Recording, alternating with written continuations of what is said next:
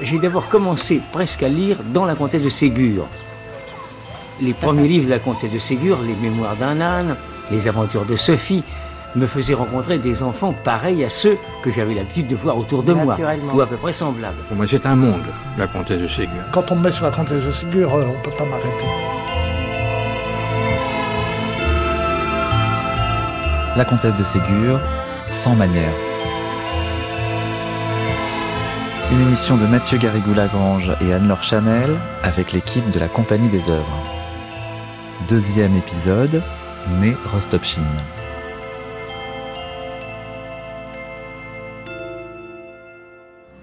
Je peux vous dire que c'était un personnage d'abord très attachant. Archive Arlette de Pitré. Elle était la clé de voûte de la famille. Elle était dynamique d'abord. Euh, si elle avait vécu à notre époque, elle aurait fait tous les sports. Enfin, vous voyez le genre. Elle était très gaie, très grand, d'une très grande spontanéité. Et elle se promenait en Normandie avec ses bottes alors que c'était pas tout à fait l'époque des bottes. les paysans étaient stupéfaits de voir cette grande dame euh, troussant ses jupes et, allant à travers champs avec ses enfants. Elle faisait donc preuve d'indépendance. Absolument. Et pourtant, je ne crois qu'elle n'a pas eu une jeunesse particulièrement pas heureuse. Du tout. Oui, vous avez raison. Sa mère était l'autorité même, la loi, une loi inflexible. Et elle euh, repoussait les élans de tendresse de sa fille, qui était toute, toute joie et, et chaleur humaine. Et elle n'a vraiment trouvé le là de ses possibilités euh, qu'en étant grand-mère, c'est-à-dire à 57 ans. La comtesse de Ségur est née le 19 juillet 1799 à Saint-Pétersbourg. Marie-Josée Strich. Elle est élevée euh, dans l'entourage immédiat du tsar, puisque le tsar Paul Ier est son parrain, et son père a les fonctions en quelque sorte d'un premier ministre. Les Rostopchines appartiennent à, une des plus vieilles familles euh, aristocratiques de Russie, donc euh, ils sont très très proches du, du, pouvoir. Et il faut savoir que Paul Ier, le tsar, sera le parrain de la petite Sophie, qui est donc la, la troisième enfant du couple Rostopchine. Donc c'est vous dire à quel point elle naît, si je puis dire, dans l'environnement immédiat de la cour. De 1799 à 1801, Fyodor Rostopchine, donc le père de Sophie, sera même ministre des Affaires étrangères.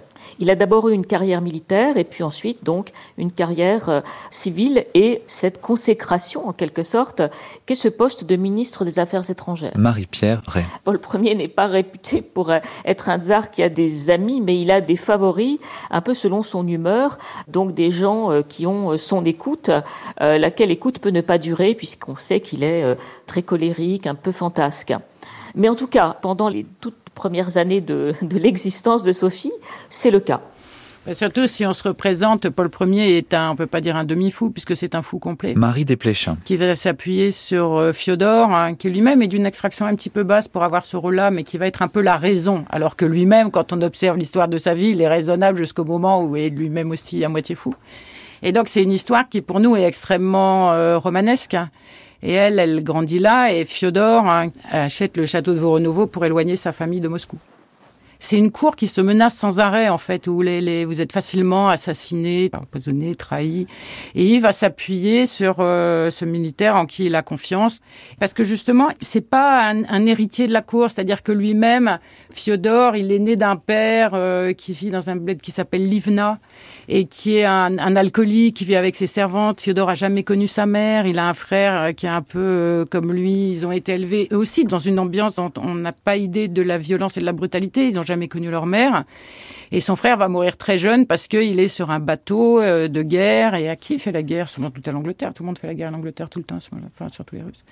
Et donc à un moment, comme il est en très mauvaise passe, il fait sauter le bateau et lui sur le bateau. Voilà, ce sont des gens qui vont jusqu'au bout de ce qu'ils pensent et de leurs actions, un peu comme Fiodor mettra le feu euh, à Moscou euh, probablement et sûrement à Voronovo devant l'avancée des Français. Il est clair qu'on est là dans l'orbite immédiate du pouvoir et c'est un pouvoir qui éblouit. La cour russe est une cour euh, éblouissante. Euh, il faut aussi se souvenir que sa mère, euh, Yekaterina Protasova, a été demoiselle d'honneur de Catherine II. Donc on a dans cette famille la mémoire de la cour à son sommet. La cour de Catherine II était une cour extraordinairement belle, je dirais ostentatoire. Et évidemment, le souvenir de cette cour va peser dans la famille. Mais cela n'empêche pas qu'elle est élevée d'une manière très spartiate pas de fantaisie. Les, enfants euh, étaient nourris à heure fixe. sans grande fantaisie. D'où peut-être ce désir d'avoir des douceurs en plus.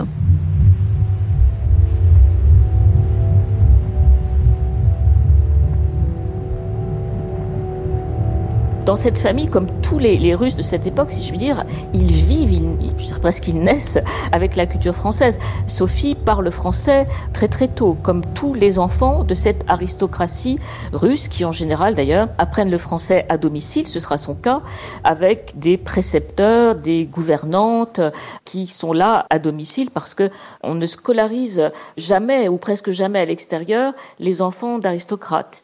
Et on a des précepteurs qui enseignent le français dans l'enceinte familiale, si je puis dire.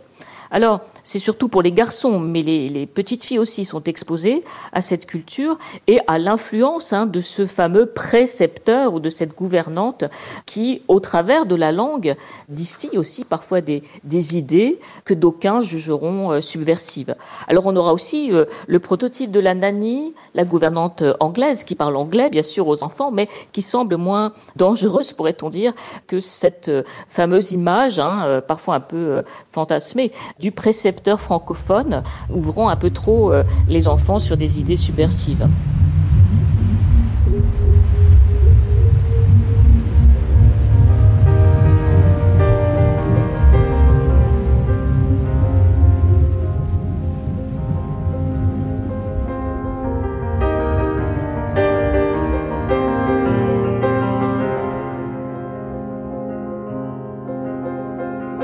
De Vaux Renouveau est un endroit absolument extraordinaire. C'est très très beau, c'est extraordinairement meublé. Je sais pas combien il y a des dizaines de milliers de serres euh, qui travaillent autour. Ils sont servis en tout. Ils sont, euh, il y a des gens qui viennent. C'est une vie qui est, à la fois c'est extraordinairement luxueux et à la fois pour les enfants c'est extraordinairement brutal. Elle mène une existence très libre. Cette propriété, c'est un, univers en soi, très proche de la nature. Hein. Euh, Rostopchine, il fait élever des, chevaux, des moutons. C'est une sorte de paradis champêtre extraordinairement beau et très étendu. Il faut se rendre compte de, des dimensions. C'est presque 45 000 hectares de terre, 4 000 paysans. C'est un univers, mais encore une fois, très loin du pouvoir.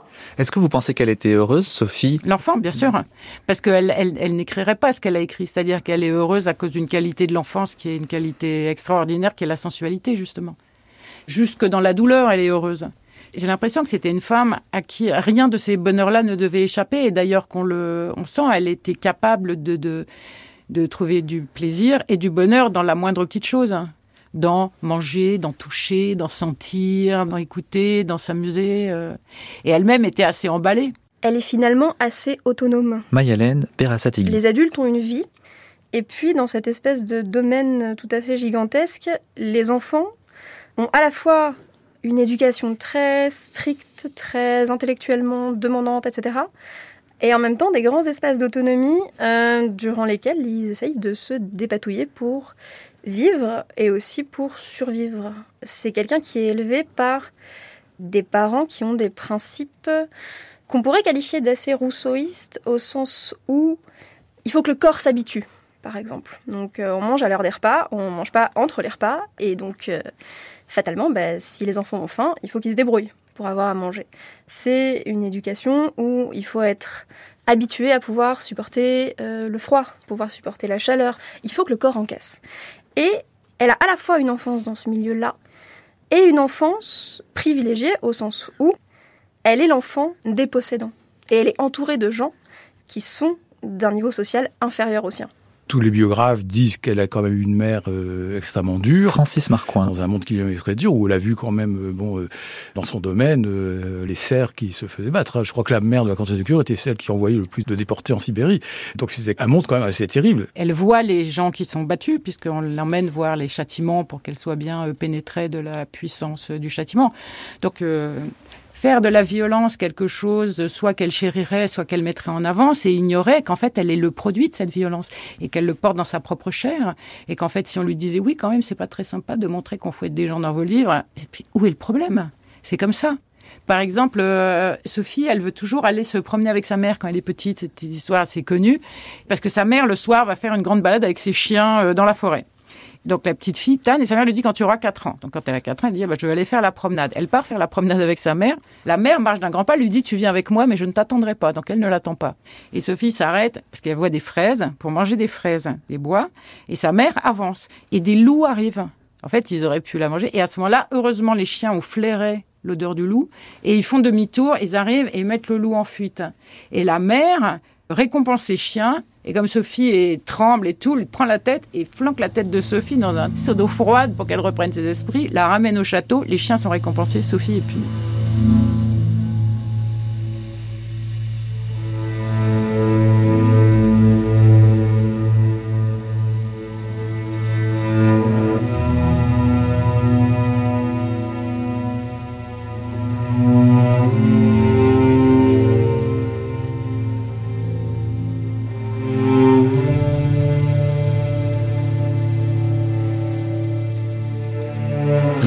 Moscou, 14 septembre 1812. Ce jour-là, les armées de Napoléon arrivent en vue de la capitale. Fiodor est revenu en grâce. Il y a eu des grâces, il y a eu des disgrâces. Il a été renvoyé à Voronovo. Il revient, Paul le rappelle. Et là, il a cette idée brillante. Il dit bon, pour combattre Napoléon, faisons brûler la ville c'est la scène, hein, les scènes qu'on voit bien dans Guerre épée, qui seront extraordinairement bien décrites par Tolstoï. Ce sont ces familles qui s'en vont dans la précipitation, qui essaient d'emporter le plus de choses possible, mais qui évidemment abandonneront aussi beaucoup, beaucoup de choses. Et la veille de l'entrée euh, de la grande armée, eh bien, Fyodor Rostopchin, donc le père de Sophie, est un des derniers à rester sur place. Il fait partir les pompiers, et c'est dans la nuit qu'il va convoquer à son domicile le chef de la police et ses adjoints. Et dans le plus grand secret, ces hommes-là vont élaborer le plan. Hein, ils vont choisir vraiment les sites à incendier. C'est vraiment quelque chose qui a été minutieusement préparé. Et ils vont élaborer cette carte, hein, ce plan de la ville, et pour ce faire libérer un certain nombre d'hommes qui étaient emprisonnés, en leur donnant, en échange de leur libération, l'obligation, la consigne de mettre le feu euh, là où ils doivent le faire. La ville va brûler monstrueusement en plus, il fait très sec à cette période. Euh, l'incendie va se propager de façon extrêmement rapide. Il se trouve aussi que euh, le vent souffle depuis quelques jours. Bref, toutes les conditions sont réunies pour donner lieu à un incendie qui va durer cinq jours et cinq nuits. C'est quelque chose qui est gigantesque, qui va se voir à des dizaines, voire des centaines de, kilomètres à la ronde. C'est un, un paysage d'apocalypse qui va choquer considérablement tous ceux qui ont quitté Moscou et toutes ces familles entières qui vont assister à, à cet apocalypse. Et c'est vraiment quelque chose qui va traumatiser une grande partie de la population.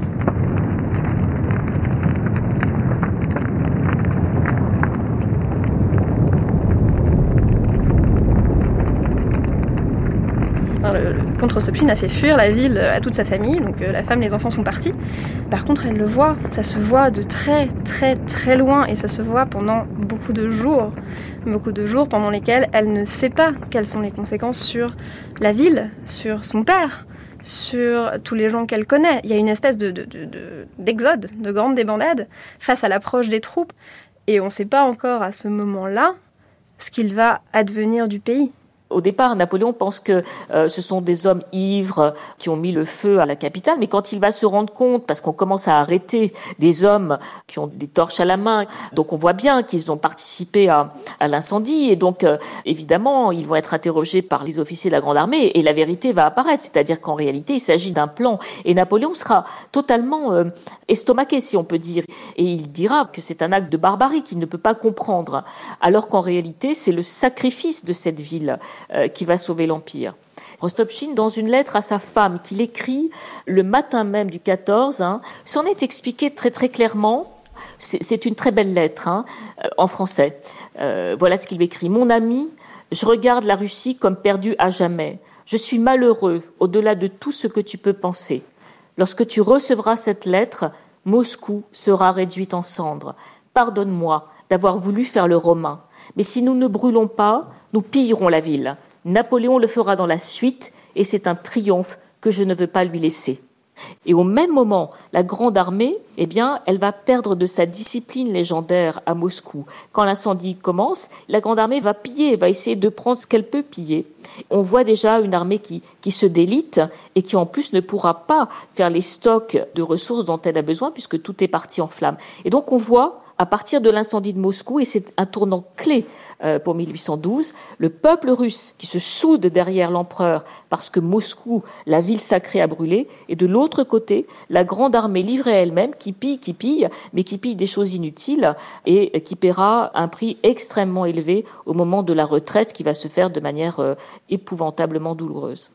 Verechagin, c'est un nom euh, qui est lié à un moment terrible de l'histoire c'est un jeune homme, un étudiant, qui a été euh, pour l'armée napoléonienne et qui a eu l'imprudence de publier des textes qui ont été euh, rendus, euh, donnés, distribués. Et bien sûr, Fyodor Rostopchine, gouverneur de la ville, anti-français totalement, va se saisir de ce jeune homme au moment où, juste avant l'incendie, il avait ordonné la libération de tous les prisonniers. D'ailleurs, les prisonniers étaient chargés de mettre le feu à chaque, chacun avait une mission. Alors, il faut libérer les prisonniers, certes, mais les prisonniers politiques et Verechagin, le jeune homme, fait partie de ce lot. Et on le voit, Rostopchine va euh, le livrer, il n'y a pas d'autre terme, hein, à la foule qui est là et qui euh, s'inquiète de voir euh, le gouverneur sur le point de quitter la ville.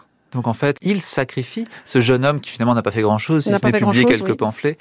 Et qu'est-ce qui se passe ensuite? Il le sacrifie euh, et il le livre. Le mot de livrer est absolument euh, très lourd de sens. Il va être livré à la foule qui est agitée, on le comprend avec tous ces événements.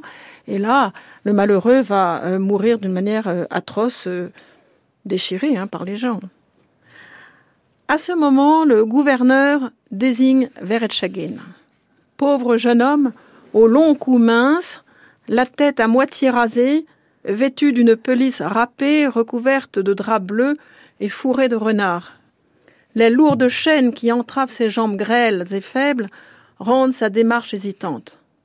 Mes enfants, dit d'une voix forte le gouverneur, ceci est Verechagin, le gredin qui est en cause de la perte de Moscou. Un cri horrible s'élève de tous côtés. Tuez-le, tuez-le, tuez-le. Un jeune officier, doux et craintif, sur ordre du gouverneur, frappe le malheureux garçon au visage. Le frêle jeune homme s'écroule, étourdi par le choc. La population se rue alors sur lui. On lui arrache ses vêtements, on garotte son corps avec des cordes pour mieux le traîner. On ne cesse de le frapper avec des fouets et des bâtons, ses cheveux sont arrachés. À l'aide de couteaux, on lui coupe les doigts, on lui taillade le visage, lui sectionne des morceaux de chair. La vue du sang excite la foule. Verechagin remue les paupières. Ses yeux révulsés ont un faible mouvement. Il vit encore. Les coups redoublent. Verechagin émet soudain un long râle régulier. Un dernier coup de botte asséné au visage lui brise la tête contre le pavé. Il est mort. Donc ça, c'est votre biographie, Marie-Josée Strich. Vous l'avez un peu romancée, mais tout ce que vous y racontez hein. est vrai. À peine, non, j'ai même pas romancé. Hein. Non, ce sont des documents terribles que j'ai eus entre les mains. Et vous voyez, vous avez raison d'insister sur euh, cet épisode tragique, sanglant, affreux, épouvantable de Verechagin. Et je crois que c'est tellement terrible que chacun, enfin moi peut-être en particulier, nous essayons de le mettre un peu dans un tiroir de notre mémoire. C'est tellement affreux. Mais il est bon de le savoir.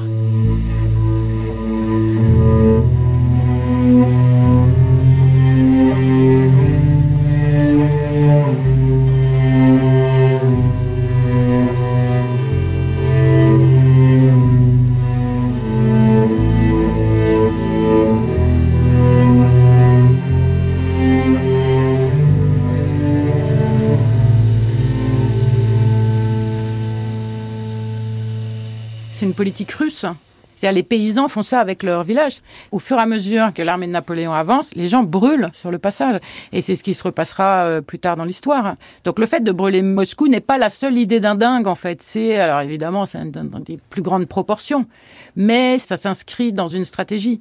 Alors lui dira après, euh, non, c'est pas moi, je l'ai pas demandé, parce que bon, ça va donner lieu à un tas d'histoires, cette histoire d'incendie de Moscou. Il est très probable que ce soit lui qui l'ait ordonné. D'autant que lui-même brûle son château il met ses propres biens en jeu. Alors il dit J'ai embelli pendant huit ans cette maison de campagne et j'y vivais heureux au sein de ma famille. Les habitants de cette terre, au nombre de 1720, la quittent à votre approche et moi je mets le feu à ma maison pour qu'elle ne soit pas souillée par votre présence. Français, je vous ai abandonné mes deux maisons de Moscou avec un mobilier d'un demi-million de roubles, quand même, mmh. c'est compté. Ici, vous ne trouverez que des cendres. Bah oui, bah c'est le frère du type qui se fait sauter avec son vaisseau. À travers la vitre dont elle essuie la buée, du revers de sa manche, elle essaye de reconnaître cette ville qu'elle a quittée depuis tant de semaines. Elle ose à peine regarder les bâtiments de peur d'être confrontée à quelque vision horrible. Pourtant, le doux reflet de la neige sur cette vaste étendue éclairée par les étoiles rassure la jeune fille.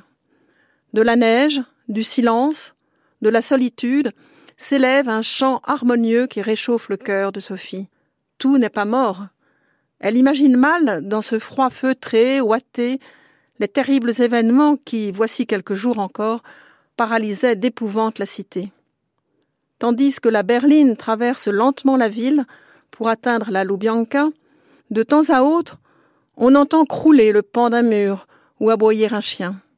Quand enfin, après une heure de route, on arrive dans la rue de la Loubianka, on exprime sa surprise. La rue est éclairée comme à l'ordinaire. Des piétons en arpentent les trottoirs comme autrefois, lorsqu'ils se rendaient vers les boutiques ou se dirigeaient vers le Kremlin. La voiture des Rostopchines est contrainte de ralentir. D'autres équipages encombrent la rue. Des familles qui, elles aussi, réintègrent leur palais. Tout ce quartier se révèle intact. Dans les ruelles adjacentes, Sophie remarque les échoppes éclairées par des lanternes. Quant au palazzo du gouverneur, Fiodor l'a splendidement décoré. Il a, sur la façade, entre les colonnes, suspendu de nombreuses petites lampes qui dansent sur les stucs ravalés comme autant de lampions dans un parc qui animerait un carnaval grandiose. Il a brûlé la ville, il revient avec la famille et lui, il a décoré son palais pour, je pense, pour essayer de gommer l'angoisse qui pouvait naître euh, en traversant la ville qui était euh, saccagée. Mais il y a quelque chose de très aristocratique, de presque un peu fantasque dans le mélange. Oui, le mélange du genre. Le mélange à la fois de la grande euh, cruauté, de la destruction par le feu, et en même temps l'idée qu'il faut décorer, mettre des lampions pour le retour de Sophie. Oui, c'est paradoxal, mais c'est une certaine euh, élégance qui peut être discutée, évidemment. Évidemment. Je pense que ça marque. Ça traumatise beaucoup. Et les garçons, de leur côté, Serge, le frère de la comtesse de Ségur, lui, il est un tout petit peu plus âgé. Il reste avec leur père et il sort de là complètement anéanti. Pour les garçons, ces combats-là, c'est des combats d'une extrême violence. Et on voit d'ailleurs la différence après, c'est-à-dire que quand les Russes sont à Paris après la guerre, il y a des balles par exemple, il y a des, une espèce d'euphorie de fin de guerre, etc. Et les filles se disent allez on danse, et les garçons, il y en a qui disent alors par contre moi j'ai les pieds gelés, euh, non je danse pas. Il y a, un, décalage énorme entre ceux qui ont vécu la guerre au premier plan et ceux qui l'ont vécu à l'arrière-garde, mais ce qui est sûr c'est que je crois les garçons et les filles de cette génération-là ils sont conscients d'avoir vécu quelque chose d'immense. Et vous ne trouvez pas étrange que finalement Sophie Rostopchine ait vécu tout ça parce que son père était gouverneur de Moscou et qu'elle écrive des livres qui soient si éloignés de euh, ces événements?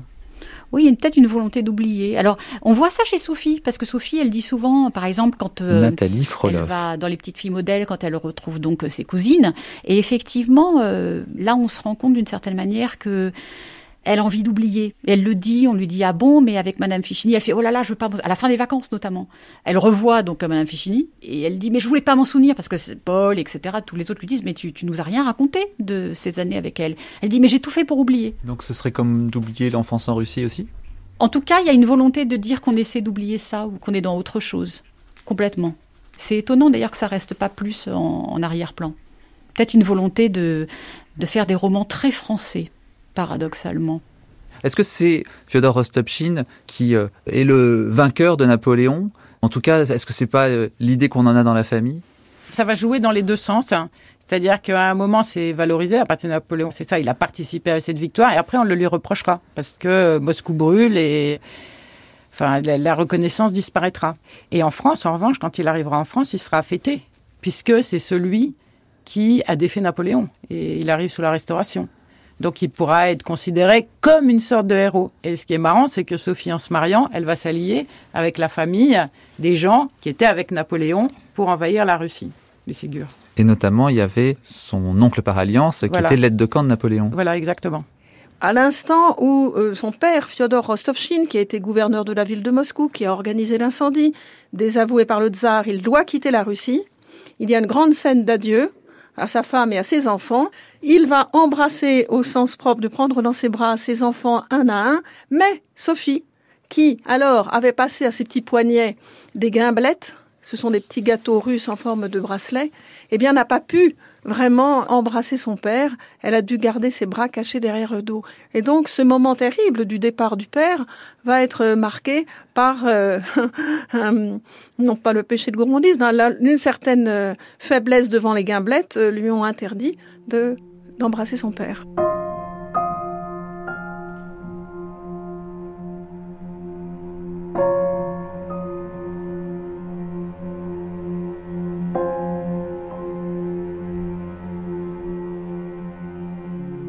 Pour comprendre la comtesse de Ségur, il faut se rappeler aussi que quand elle était enfant ou adolescente, elle n'avait même pas le droit de parler à un garçon de son âge, euh, que ce simple fait pouvait entraîner des conséquences euh, dramatiques. Donc elle a vécu quand même dans une atmosphère euh, extrêmement corsetée durant euh, son enfance et son adolescence.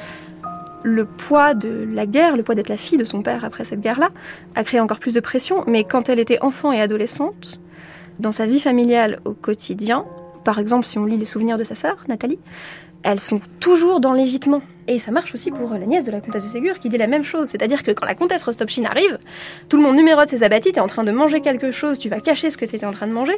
Tu vois un cerf qui est potentiellement en train de boire de la vodka, tu vas lui dire de ranger sa vodka très vite. Il y a une espèce de solidarité de tout l'environnement finalement contre cette femme qui essaye de contrôler tout son environnement pour le rendre conforme à son idéal. Sa mère était une femme euh, pas portée euh, à savourer dans l'immédiateté euh, tous les plaisirs de la vie. Elle n'était pas une épicurienne, je dirais. Elle menait une vie monacale. Et cette vie monacale était imposée aussi aux enfants qui, euh, quoique élevés dans un milieu où il n'y avait pas de problème financier, eh bien, étaient élevés sévèrement. Et bien sûr, euh, les malheurs de Sophie, que tout le monde a en tête, retracent quelques mésaventures. Il suffit de songer au chapitre Le thé, la petite Sophie qui invite des amis et qui, pour euh, remplir la théière, va mettre de l'eau, de la craie, etc. On le sent, euh, certainement, ça a dû être une euh, invention de la petite Sophie Rostopchine. N'êtes-vous pas honteux, monsieur Paul, de vous conduire de la sorte? Vous vous fâchez à propos de rien, vous êtes prêt à vous battre? Ce n'était pas pour rien, maman. C'est Sophie qui a voulu nous faire boire un thé détestable. Détestable Où avez-vous pris cette horreur de prétendu thé, mademoiselle Je l'ai faite, maman. Vous l'avez fait. Avec quoi, s'il vous plaît? Avec des feuilles, de la terre et de l'eau du chien. Je vous aurais bien envoyé dîner dans votre chambre. Si je ne craignais de gâter le plaisir de vos petites amies, qui sont si bonnes, qu'elles souffriraient de votre punition. Venez, mes amis, l'incident est clos. Amélie, posez ce plateau sur la table du salon. Veut tout de même un orphelin Oh oui Et pour moi, la plus grosse part. C'est une femme très austère, la mère de la comtesse de Ségur. C'est une femme très austère et c'est une femme qui, je pense, aurait pu avoir une toute autre vie si, en Russie, à ce moment-là, pour les femmes de l'aristocratie, il y avait eu la place, vraiment, de tenir salon, d'avoir une vie intellectuelle, de pouvoir euh, avoir des échanges avec des savants, etc. Elle, ce qu'elle a trouvé dans la religion catholique, c'est aussi ça. C'est pas seulement de la mortification, c'est pas seulement quelque chose qui lui convient individuellement, c'est quelque chose qui fait que elle peut rencontrer des Européens, des immigrés, des gens comme Joseph de Maistre, avec lesquels elle n'aurait pas aussi facilement pu échanger si elle avait juste été la femme orthodoxe de son mari politicien. Dans les rapports avec son mari, ils étaient à l'opposé l'un de l'autre. Caroline Eliachev. Lui était euh, quelqu'un de gai, aimant la société, euh, aimant la danse. C'était aussi quelqu'un d'assez probablement assez torturé. Euh, l'âme slave, ça veut quand même dire quelque chose. Ils étaient à l'opposé l'un de l'autre, mais il était fou amoureux d'elle. Elle, je pense, n'a jamais aimé personne. Il était incapable d'aimer, totalement incapable d'aimer qui que ce soit. Il jette son dévolu sur Catherine alors qu'il avait toutes les possibilités. Et donc il tombe manifestement follement amoureux de cette femme, qui est plutôt belle, très froide, pas du tout sensuelle. Elle, finalement, n'a pas forcément le choix. Elle est pauvre, il est riche. Catherine II va la doter et ils vont se marier. Alors c'est quelqu'un qui a probablement euh, quelques problèmes avec euh, les relations avec les autres, qui est une grande obsessionnelle et qui est surtout d'une rigidité incroyable et qui va devenir une fanatique, véritablement fanatique. La mère, rien elle devait avoir un caractère qui faisait que rien ne pouvait s'opposer à ce qu'elle s'impose, puisque cet homme euh, qui était souvent à Moscou, lui laissant le domaine et tout ça, l'aimant quand il revenait, faisait bien l'affaire. Elle était maîtresse à bord. Et après, elle, est, elle, a une mentalité de persécuter, puisque les catholiques euh, sont plus ou moins persécutés, mais enfin, ils sont pas du tout en odeur de sainteté, si on peut dire, et ils sont tenus à l'écart, puisqu'ils sont menaçants pour euh, le, pouvoir euh, religieux et temporel en même temps du tsar. Mais elle n'avait pas à être catholique, puisqu'elle se convertit, elle décide d'être catholique. Oui, mais les convertis sont les pires, c'est bien connu. Quand vous êtes converti à quelque chose d'extrêmement minoritaire, vous devenez ingérable. Enfin, c'est une ambiance de secte, quoi. on connaît ça tout le temps et ça augmente vos certitudes. Plus elle est entourée évidemment de prêtres et de jésuites, alors tout ça se monte la tête à quelques-uns entre eux, le monde entier est contre eux, et donc ils sont inflexibles. Elle est inflexible. Elle, euh, on dit, enfin on en est quasiment sûr que quand sa fille euh, Lise meurt, il y a une trentaine d'années, euh, que sur son lit d'agonie, avant qu'elle rende l'âme, sa mère réussit à lui fourrer une hostie dans la bouche, et elle écrit, elle est morte, mais grâce à Dieu, elle est morte catholique. C'est terrible. Quand la comtesse de Ségur était enfant, vraisemblablement vers 1806, sa mère, qui était plutôt agnostique ou athée dans sa jeunesse, a eu une espèce d'énorme crise mystique et elle s'est convertie au catholicisme. Et à partir de là, elle a essayé d'entraîner ses enfants avec elle, et c'était très compliqué parce que, d'une part, son mari était orthodoxe, d'autre part, le catholicisme en Russie, c'était une religion minoritaire. C'était pas quelque chose qu'on pouvait professer à ce niveau-là de l'aristocratie sans que ça ait de conséquences politiques. Ce qui s'est passé, c'est que un jour qu'elles étaient chez donc une des sœurs de la mère de la comtesse de Ségur, à Tsarskoye la comtesse de Ségur et sa sœur se sont retrouvées avec leur chaperon sous un euh, orage immense et donc elles se sont réfugiées dans un des pavillons du parc. Dans ce pavillon se trouvait aussi un jeune homme danois auquel la comtesse de Ségur avait déjà adressé la parole à quelques reprises auparavant. Et la conversation s'engage entre les deux jeunes gens. Il doit avoir 18 ou 19 ans, elle a 14 ans, ils parlent. Et il y a une autre duègne, comme on dit, qui passe dans le jardin, qui voit ça, et qui, pour avoir quelque chose à raconter au château, revient au château et raconte euh, le grand scandale du kiosque.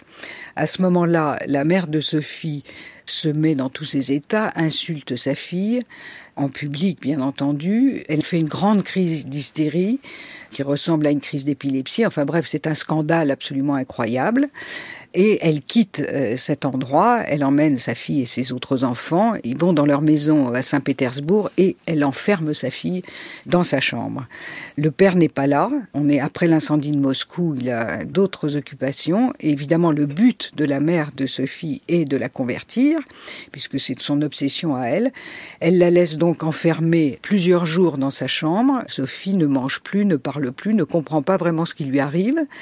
Et au bout de quelques jours, la mère revient avec un jésuite, reste quelques heures dans la chambre et sort triomphante en disant Elle a abjuré, elle a abjuré. Ça, c'est la fameuse scène du kiosque.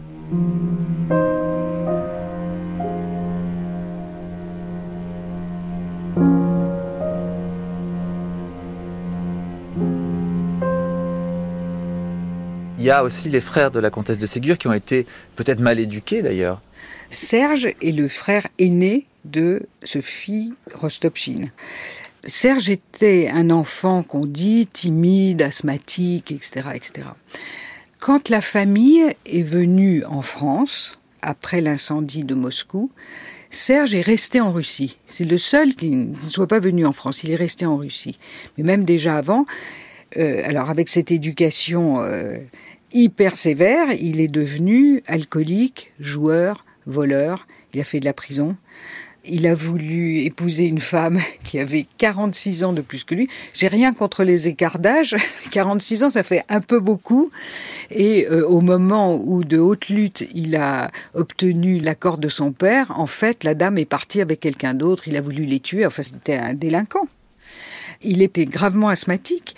Il est parti euh, en Italie pour soigner son asthme. Il a rencontré une comtesse italienne qui était mariée, mais euh, qui, euh, entre guillemets, heureusement, est devenue assez rapidement veuve. Il a eu un enfant avec elle, Voldemar, avant d'être marié, ce qui fait que sa mère a toujours appelé cet enfant le bâtard. Il a attrapé froid et il est mort assez rapidement. Et à ce moment-là, son fils a été recueilli euh, par sa mère, qu'il appelait toujours le bâtard. Il a été très très maltraité. Et ce garçon, Voldemar, est ensuite venu chez la comtesse de Ségur. Il avait euh, quelques années de différence avec sa dernière fille, Olga, et c'est devenu quelqu'un de très bien. Mais il y a aussi André, à qui on a donné une éducation différente. André, c'est le dernier. André a été conçu trois mois après l'incendie de Moscou. Il a 10 ou 13 ans de différence avec ce fils, c'est le petit dernier. Et là, Catherine l'élève d'une façon totalement différente, car elle veut le séduire pour qu'il devienne catholique. Et donc elle va tout lui céder avec des résultats catastrophiques. Donc c'est l'enfant roi et l'enfant pourri gâté. Donc Sophie a eu tous ces modèles. Et elle en a fait des livres. Et en a fait des livres.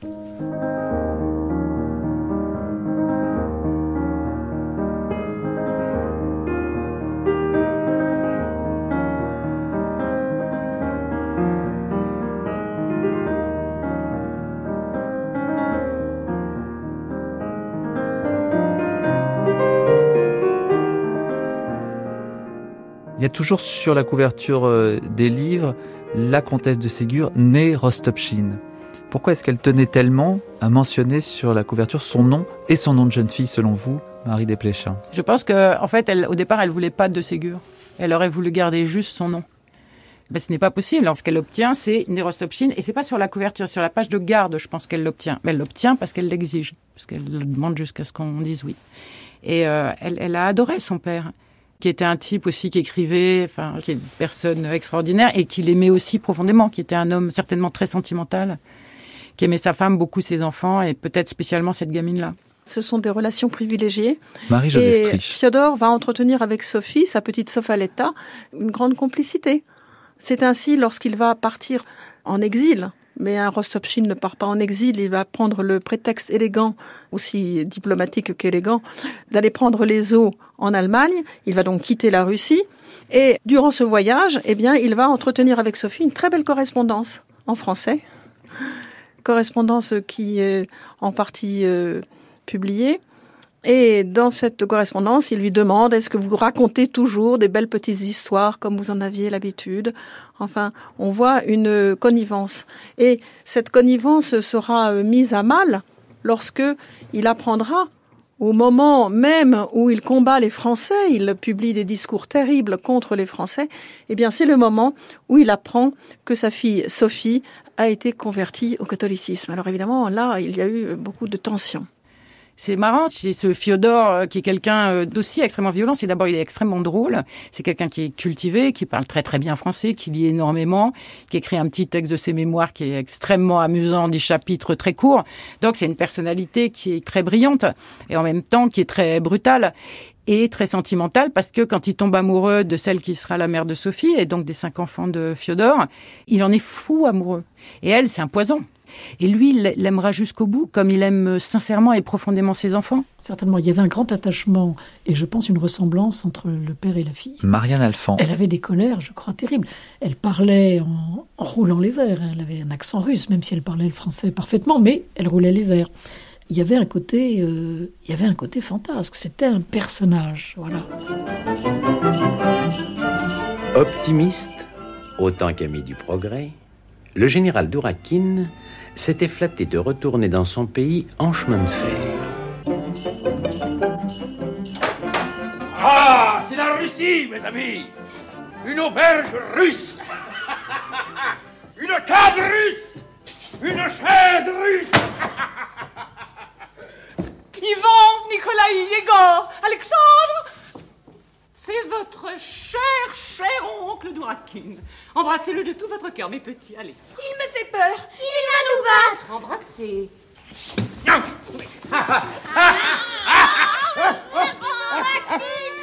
Ah, mes pauvres enfants, que n'ont-ils pour les guider un conseiller et un père tel que vous? Regardez votre oncle, mes petits, pour toute la Russie, c'est un héros. Et pour nous, c'est le meilleur des hommes. Il est comment ce général Dourakine Il est Fiodor. Il est Fiodor et André à la fois, le plus jeune des Rostopchine. Il est faillible. Il, est, il est élevé comme un enfant. Il est brutal. Il est violent. Il se trompe. Il se trompe, mais il se repent. C'est vraiment une figure d'enfant. Il est extrêmement russe. Et d'ailleurs, c'est une critique non euh, à peine déguisée hein, de la Russie et des mœurs de la Russie qu'on lit dans le général Dourakine. Il est effrayant et attachant. Il ressemble aux adultes. Elle, je pense qu'elle l'a toujours euh, présenté à ses enfants comme un grand homme, en fait. Je pense qu'elle le voit comme quelqu'un qui a fait des actions qui ont eu un retentissement politique énorme et qu'elle elle le soutient complètement dans ce choix-là. Son père, c'est un héros pour elle? Pour elle, oui. En tant que gouverneur de Moscou. C'est quelqu'un d'assez insaisissable, le contre Rostopchine. C'est quelqu'un qui va être fin diplomate dans ses relations avec les gens. Il a un côté, euh, je balance l'argent par les fenêtres, c'est le luxe, c'est le faste, c'est tout ce que vous voulez. N'empêche que quand il faut obtenir quelque chose de quelqu'un pour des raisons diplomatiques, vous pouvez être sûr qu'il va s'y prendre et qu'il va faire tout ce qu'il faut pour se mettre la personne dans la poche. Donc de ce point de vue-là, c'est quelqu'un d'assez fin derrière le côté un peu bouffon. Et je pense qu'elle était très consciente de l'image qu'avait son père, surtout en France, parce qu'en France, ils étaient tellement abreuvés de littérature à la gloire de Napoléon que quand tout s'est effondré, euh, ça a fait bizarre quand même. Mais elle suivait ce qui s'écrivait sur lui, même bien après, quand elle était en France, etc. Elle regardait quels étaient les livres qui sortaient, comment est-ce qu'on parlait de son père. Je pense qu'en tout cas, dans sa famille, elle l'a toujours plutôt défendu.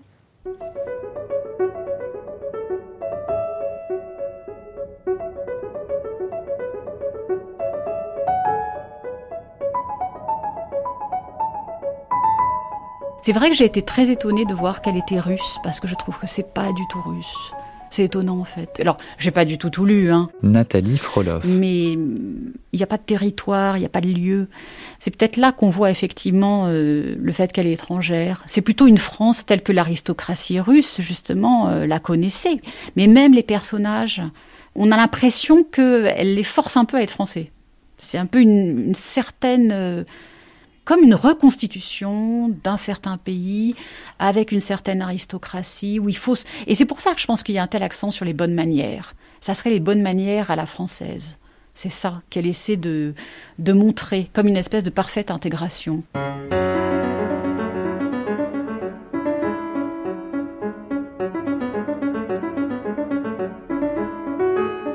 Est-ce que Sophie Rostopchine est heureuse d'arriver en France, Mayalène Berasategui je saurais pas vous dire si elle était heureuse d'arriver en France parce que on a très peu de sources en fait qui datent vraiment de cette époque-là.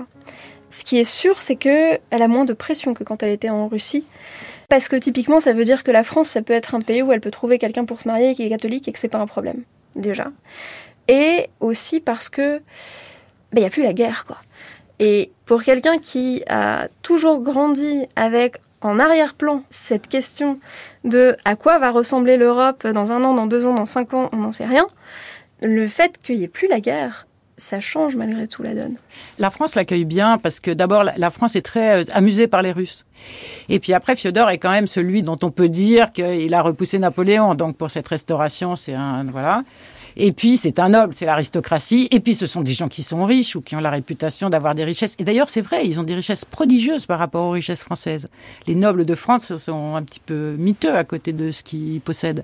Pour tout ça, il arrive comme un personnage extraordinaire avec cette jeune fille qui est assez jolie, en fait. Je sais pas comment on dit dans les, critères de l'époque. Elle a une bouche un peu trop grande, des pommettes un peu trop hautes. Mais quand on voit son image, moi, je la trouve très euh, jolie, charmante, elle est fraîche et voilà. Et donc, ils sont plutôt bien accueillis. Elle, je sais pas, elle est petit peu trimballée. Euh, Et puis, qu'est-ce que ça pouvait faire d'avoir 19 ans à l'époque et de se dire, bah, on va me marier, en fait. Hein, on est un petit peu comme la génisse, quoi. Voilà, on va lui trouver quelqu'un et après, elle sera toujours mal à l'aise avec la société mondaine. Ça, ça ne marchera jamais. Et c'est pas étonnant parce que quand on voit de là d'où elle vient, de comment elle a été élevée, puis même par sa mère, elle a des principes qui sont à la fois rigoureux, austères et euh, très religieux. Donc tout ce faux semblant, ce côté charmant, même si elle peut être charmante, elle doit pas trop savoir, euh, comme tout le monde, elle doit être grisée par les balles, par les rencontres, par la découverte du nouveau pays, et puis par une forme de douceur quand même de la France par rapport à la Russie. La vie à Paris était relativement familière à une jeune femme russe euh, telle que Sophie Rostopchine pouvait l'être. Alors, une vie de salon et une vie où elle retrouve des compatriotes dont certaines tiennent salon. C'est le cas de Sophie Svetchine, Madame Svetchine, comme on l'appelait euh, à Paris, qui est une femme de caractère hein, euh, orthodoxe au départ et qui s'est convertie au catholicisme et qui joue un rôle important puisque c'est par son entremise que Sophie va rencontrer Eugène de Ségur. D'un côté, les filles Rostopchine, elles ont un nom imprononçable, elles ont un petit accent quand elles parlent, elles sont étrangères, vraiment. Et en même temps, c'est pas aussi euh, pénible que ça pourra l'être après dans sa vie. Elle a été victime de xénophobie plus tard, par exemple, au moment des différents conflits euh, entre la Russie et la Pologne, quand il y a eu une répression massive des révoltes polonaises en Russie. Par exemple, euh, elle s'est un jour retrouvée avec un réfugié polonais qu'on lui a envoyé aux Nouettes en lui disant bah, Allez-y, vous serez très bien reçu chez la comtesse de Ségur, en sachant qu'elle était russe. Ce qui était en fait une manière de lui dire On sait que tu es russe, on sait ce que ton pays fait aux Polonais, et regarde les conséquences que ça a à un moment, elle va choisir plus la culture française, mais c'est évident qu'elle peut pas extirper toute sa part russe. Parce que d'abord, euh, elle l'est physiquement. C'est son fils qui dit qu'elle est le type, des portraits à 5 ans, là, un petit portrait avec ses cheveux courts, qu'elle est typiquement le type de l'enfant russe. Elle le porte dans tout. Elle adore manger les choses russes. Quand elle fera de la dépression, ses enfants lui apportent des petits radis, des petits poireaux coupés en petits morceaux, parce que ça lui rappelle son pays. Elle sera contente aux nouettes parce qu'elle a grandi en bonne partie dans le domaine euh, familial à Voronezh. Elle essaiera des expériences agricoles parce que son père faisait aussi des expériences agricoles foireuses sur son domaine. C'est comme nous tous. Elle est le produit physique de ce pays-là. En même temps, elle a énormément rompu avec lui, puisque d'abord il y a cette conversion, puis il y a le fait, ça se manifestera un tas de fois dans sa vie quand elle prend, euh, un moment, elle rompt avec la Russie, elle prend le parti de la Pologne, euh, elle prend le parti des catholiques, euh, son père et sa sœur sont très malheureux quand ils rentrent en Russie, sa sœur Lise qui va mourir trop jeune. Et il y a un tas de choses qu'elle aime en France. Je pense qu'il y a une espèce de douceur, de, même si elle aime pas le milieu mondain, mais il y a une douceur, une civilité. Euh, et puis c'est là qu'elle fait sa vie. Ses enfants sont élevés en français, donc elle va faire avec la France. Mais elle reste euh, cette petite et jeune fille qui a vécu jusqu'à 19 ans là-bas. Donc il y a quand même une intégration difficile, on pourrait dire, de la comtesse de Ségur en France? Ça dépend des milieux, c'est beaucoup une question de personnes. Elle a aujourd'hui une image où elle est euh, plus aristocrate que tous les aristocrates et plus française que tous les Français, malgré tout. Mais c'est pas si évident que ça. Je pense qu'une des raisons qui font que son mari, par exemple, ne la met pas aussi en avant qu'il pourrait le faire, c'est pas seulement son tempérament, c'est aussi que fondamentalement elle est étrangère. C'est pas neutre pour leurs interlocuteurs. Et à plus forte raison, le fait qu'elle soit russe, à mesure des relations entre la France et la Russie, qui sont pas toujours les mêmes au fur et à mesure du siècle, ça a un impact. Et c'est pas juste une question de, elle a un tempérament volcanique, donc euh, elle n'est pas forcément évidente à avoir dans un salon. Non, il n'y a pas que ça. Il y a aussi qui elle est profondément.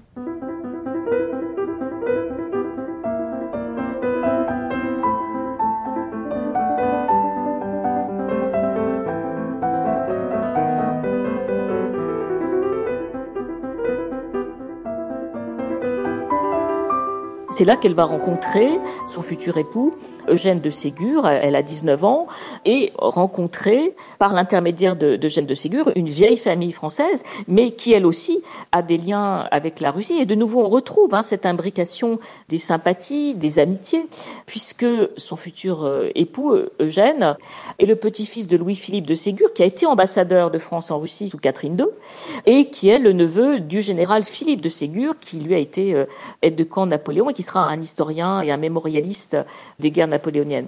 Oui, alors les Ségur ont toujours été extrêmement haut placés sous les différents régimes. D'ailleurs, ils sont souvent Francis Marcoing. Je pense qu'ils ont à peu près servi tous les régimes, puisque de toute façon, ce qui comptait, c'est la grandeur de la famille Ségur, et donc la grandeur de la famille Ségur était au-dessus, en quelque sorte, du, monarque euh, qui gouvernait. Donc, euh, en plus, il y avait ce scepticisme qui faisait que, de toute façon, on n'avait pas, des convictions extrêmement ancrées.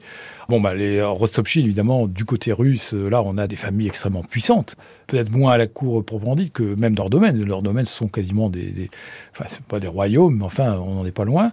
Ensuite, le mari, la comtesse de Ségur, a des positions qui ne sont pas négligeables. Mais je pense qu'on est déjà arrivé un peu moins haut finalement. Et la famille ensuite, c'est une famille plutôt après de d'écrivains, enfin de on pourrait dire de publicistes comme on disait à l'époque, euh, mais ils ne tiennent plus vraiment de fonctions euh, extrêmement importantes. Eugène de Ségur, euh, son père s'est suicidé. Et on dit que son père s'est suicidé parce que euh, sa mère faisait les 400 coups et était impossible. Et euh, donc c'est une famille qui est entachée. Et c'est une famille qui est pas si riche que ça. D'ailleurs, lui-même, Eugène de Ségur, devra travailler plus tard, ce qui sera très mal vu parce qu'il déchoit, quoi, d'une certaine manière. Donc, ils ont intérêt à épouser Sophie, qui est pas un si beau parti que ça, quand même, hein, parce que, bon, alors, on espère de l'argent, mais... euh, Mais finalement, il n'y en aura pas. Pourquoi? parce que Fiodor a confié l'argent à des banquiers italiens qui euh, sont des escrocs. Enfin, cet argent disparaîtra en fait. Ils n'y auront pas accès. Et Fiodor mort et à ce moment-là, euh, c'est fini pour cet argent-là. C'est terrible pour Sophie parce qu'elle se fait martyriser par Madame Octave de Ségur, qui, qui est sa belle-mère et qui elle est très violente aussi. Quand elle a ce premier fils Gaston qu'elle adore, elle habite encore à Paris. Elle n'a pas le château des Nouettes et en fait sa belle-mère n'arrête pas d'être violente avec ce tout petit garçon. Par exemple, elle le punit tout le temps et pour le punir, elle lui pince l'oreille. Et elle lui pince tellement l'oreille que ça s'infecte qu'on n'arrive pas à guérir pendant très longtemps l'oreille de ce petit garçon. Il faut vraiment avoir quelque chose de mauvais pour... euh, Et donc Sophie, elle essaie de soustraire ce petit garçon à cette femme qui la hait, qui la hait, d'autant qu'elle ne fournit pas l'argent qui était attendu d'elle. Il va dormir, alors, évidemment, il va chez ses maîtresses parce qu'il est polygame comme euh, la plupart des hommes de cette époque. Mais il y a aussi le, chez maman. Il est malade, et ben il va être malade chez maman, qui choisit le médecin, qui est, et elle exercera cette espèce de tyrannie euh, malfaisante sur le couple et violente aussi. Ils ont quand même une relation qui se maintient avec les années. Ils auraient tout à fait pu décider de vraiment euh, mener une vie à part. euh, C'est un peu ce qu'ils ont fait, non? Ils n'ont pas mené une vie à part? C'est un peu ce qu'ils ont fait, mais pas tellement. C'est-à-dire qu'ils auraient aussi pu s'arrêter à trois fils et décider que ça n'allait pas et vivre une vie. Et ils ont, ils ont eu beaucoup plus d'enfants que ça. Donc quand même, sur la fin, vraiment, oui. Lui allait beaucoup euh, chez ses frères côté Ségur et elle restait aux Nouettes. Mais c'est une relation qui est pas évidente parce que la comtesse de Ségur, c'est quelqu'un qui, par exemple, vit pas du tout bien euh, le fait d'être trompé. Et c'est pas quelqu'un qui va euh, être du genre à soit cacher ce genre de choses, soit ne pas s'en plaindre. Elle a un idéal de vie conjugale qu'elle a envie de voir arriver. Donc elle transige pas avec ça comme l'aurait fait peut-être quelqu'un qui aurait admis s'être marié pour des raisons d'alliance entre des familles et puis bon, on fait chacun sa vie. Je pense que quand elle le rencontre, mais ça c'est moi qui romance, hein, l'image d'elle à, 20 à 19 ans, je pense qu'elle l'adore. En plus, lui, il est, il est pas mal, il a la réputation d'être un beau garçon, voilà, il sait y faire. Je pense que c'est une vraie passion. Et je pense qu'elle aura ses premiers enfants dans un véritable élan de passion. C'est une découverte. Et comme elle est très physique, ça doit vraiment bien se passer. Après, la déception sera à la hauteur de cet amour-là. La sœur de Sophie, Nathalie, se dira, mais oui, mais en fait, elle n'a pas supporté que l'amour se mue en affection. Je pense que c'est ce qui s'est passé. Et quand elle a les nouettes, Eugène est trop content de la laisser aux nouettes, où elle est très contente. euh, Voilà, il se dit, pas Bouben est très contente. Et lui reste à Paris, où il fait une vie indépendante.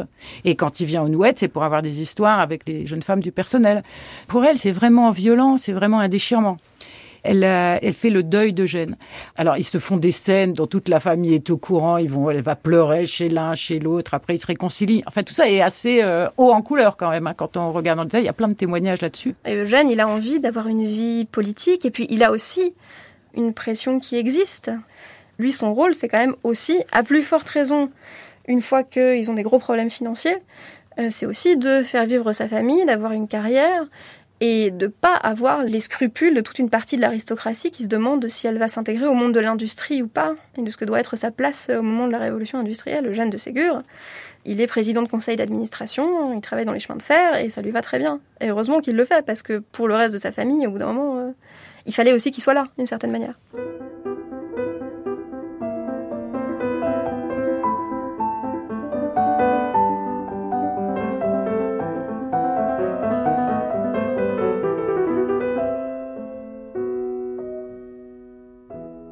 Où sont les pères dans toutes ces histoires?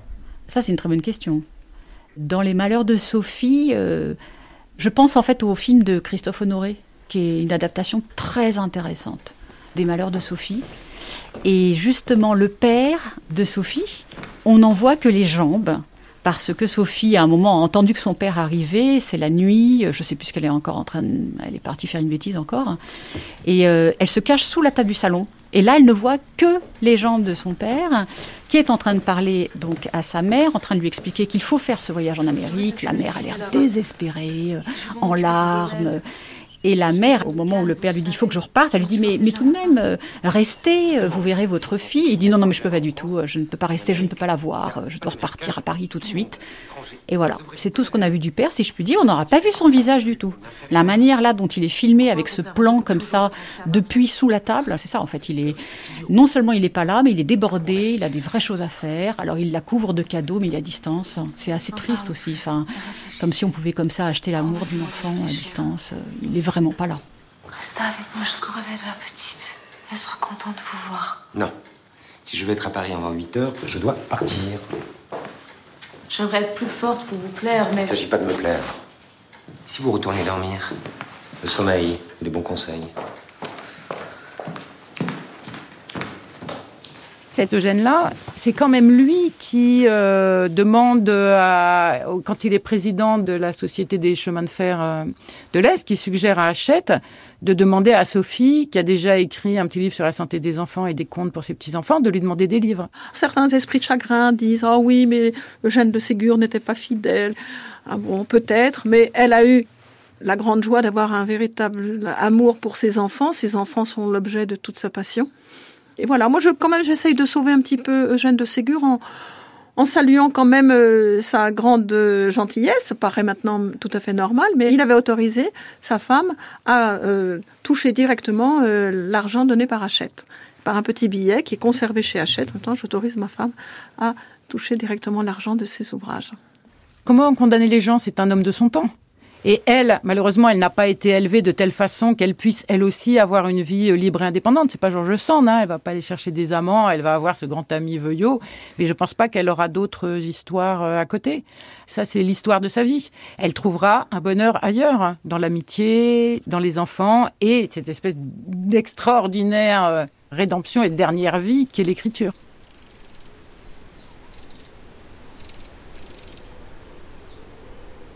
Ce que fait euh, Fiodor avant de rentrer en Russie, il offre sur sa propre euh, cassette le château des Nouettes qu'il offre à sa fille. Voilà. Donc ça, c'est sûr, c'est du dur. Elle l'a. Son père lui a offert ce château en Normandie parce qu'il y a des boîtes de boulot autour et que ça lui rappelait lui Voronovo. Il s'est dit que ça ferait plaisir à sa fille d'avoir un endroit où elle pourrait se sentir chez elle. Effectivement, plus ça va aller et plus elle va passer de temps là-bas avec ses enfants sachant que c'est un choix et pas un choix. C'est-à-dire qu'à un moment donné, ils ont tellement d'enfants et leur situation financière s'est quand même pas mal dégradée. Du coup, ils n'avaient pas non plus de quoi maintenir un train de vie suffisant pour tous les enfants à Paris l'hiver pour pouvoir faire ça tous les ans. Si elle avait pu garder Eugène et le transformer en gentleman farmer euh, et lui filer un petit peu de bromure, euh, je pense qu'elle aurait une vie. Je ne sais pas s'il aurait écrit d'ailleurs. Si vous désirez savoir ce que devint Sophie, Demandez à vos mamans de vous faire lire Les petites filles modèles, où vous retrouverez Sophie. Si vous voulez savoir ce qu'est devenu Paul, vous le saurez en lisant Les vacances, où vous le retrouverez.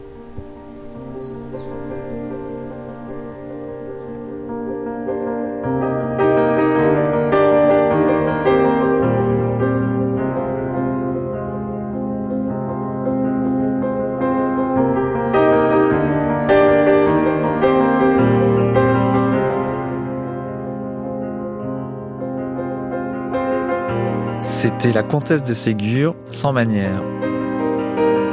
Une émission d'Anne-Laure Chanel et Mathieu Garrigou-Lagrange avec l'équipe de la Compagnie des œuvres. Texte lu par Marina Moncade aux Archivina, c'est Véronique de Saint-Pastou, au mixage Julien Douminc. Demain, une femme, une mère, une grand-mère, la vie de famille au château des Nouettes de la comtesse de Ségur.